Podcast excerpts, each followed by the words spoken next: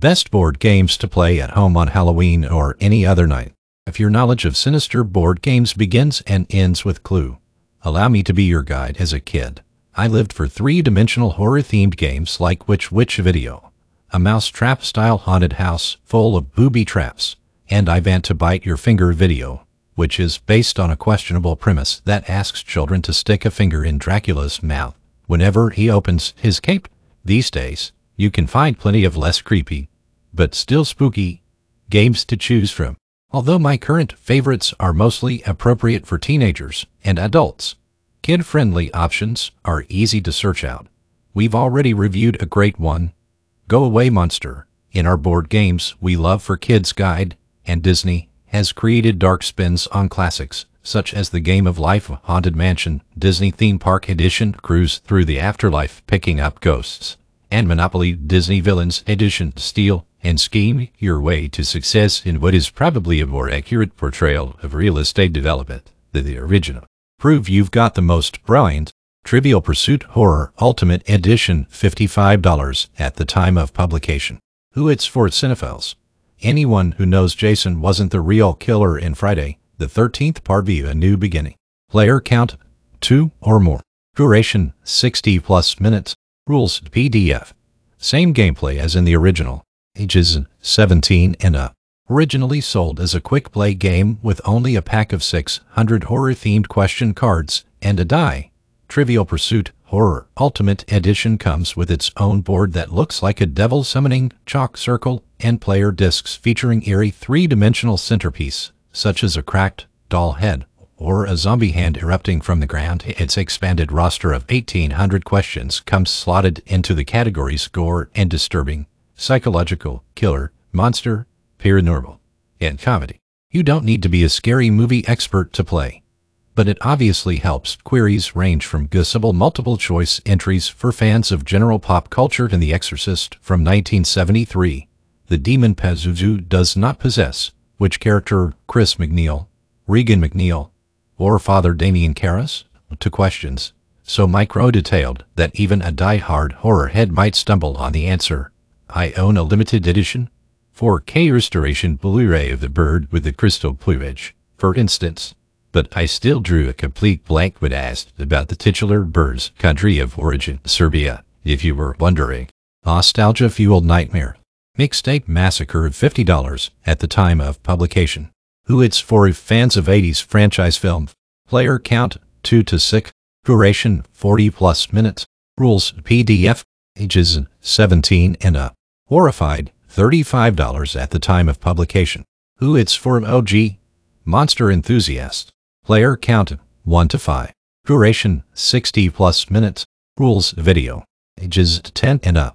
This Tamarian officially sanctioned a game pits players against Universal Studios' legacy monsters Dracula, Frankenstein's Monster, The Mummy, The Invisible Man, The Bride of Frankenstein, The Wolfman, and Gillman, more commonly known as the titular character in Creature from the Black Lagoon. Horrified is a cooperative game, meaning all the players work together to overcome the villains and the number of fiends you battle depends on how hard you want the game to be. The rules suggest starting off with Gillman and Dracula the first time you play, then building up the difficulty by adding monsters as you grow more familiar with the rules.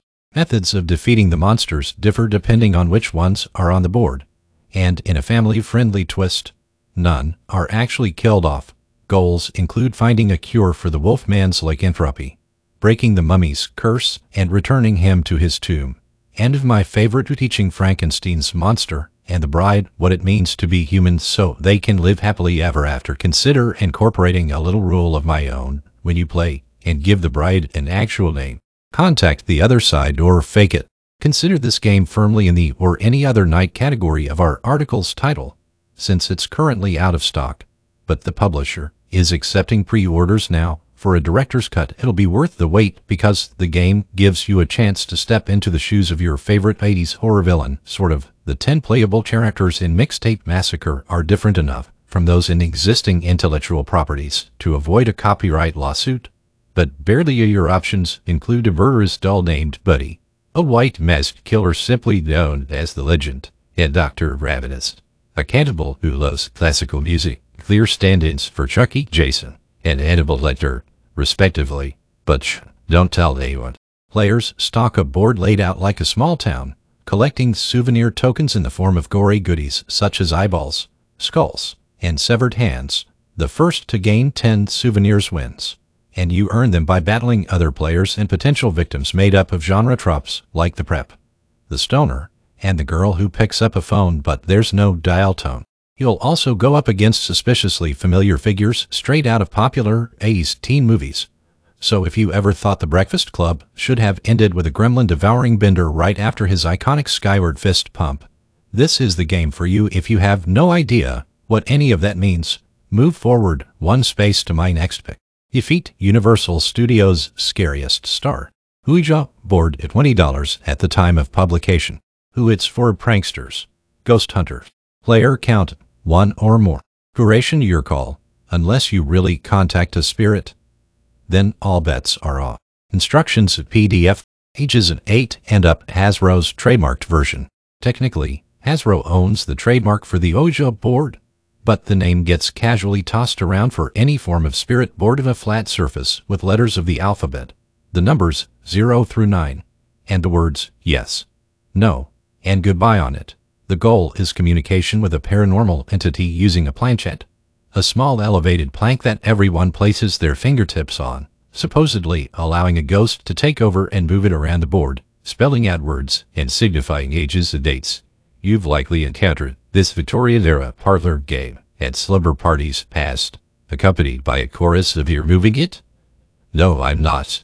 Yes, you are. I saw you.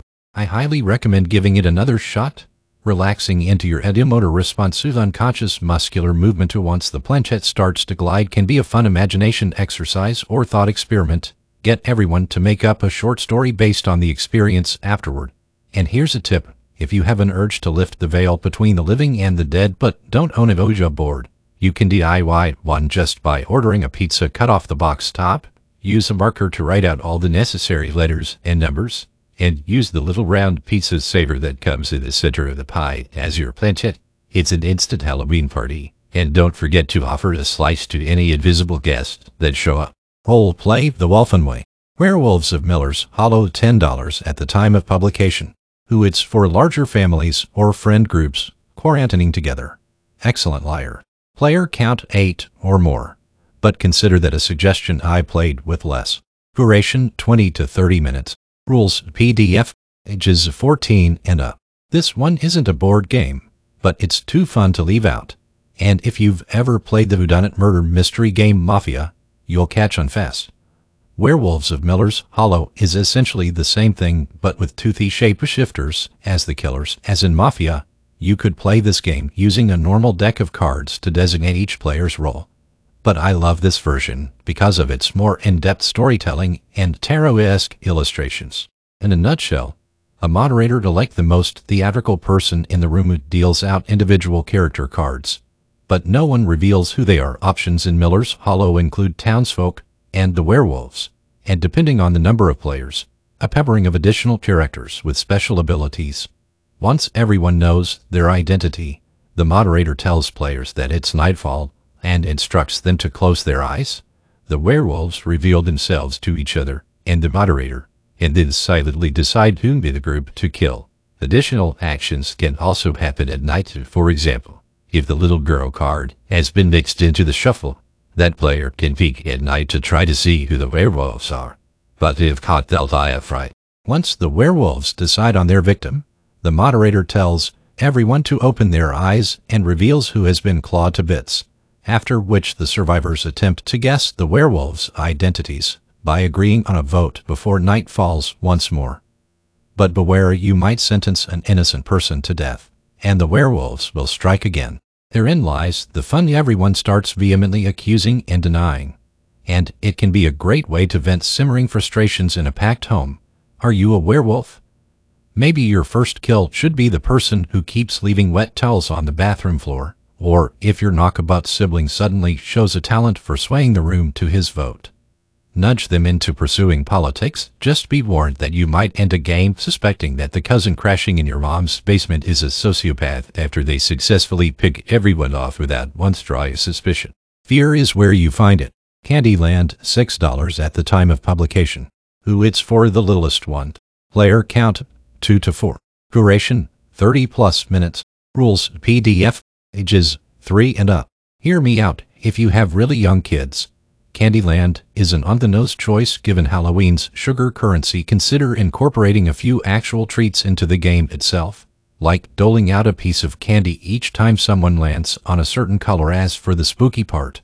There's always Licorice Lagoon or Molasses Swamp. Some of the locations and character details have evolved over the years. If you find yourself growing bored during this G-rated romp, and you're playing with an edition featuring the eggs-wielding Mr. Mint, spend some time staring into his dead eyes. That plan is nightmare fuel, no matter how many times they make him over.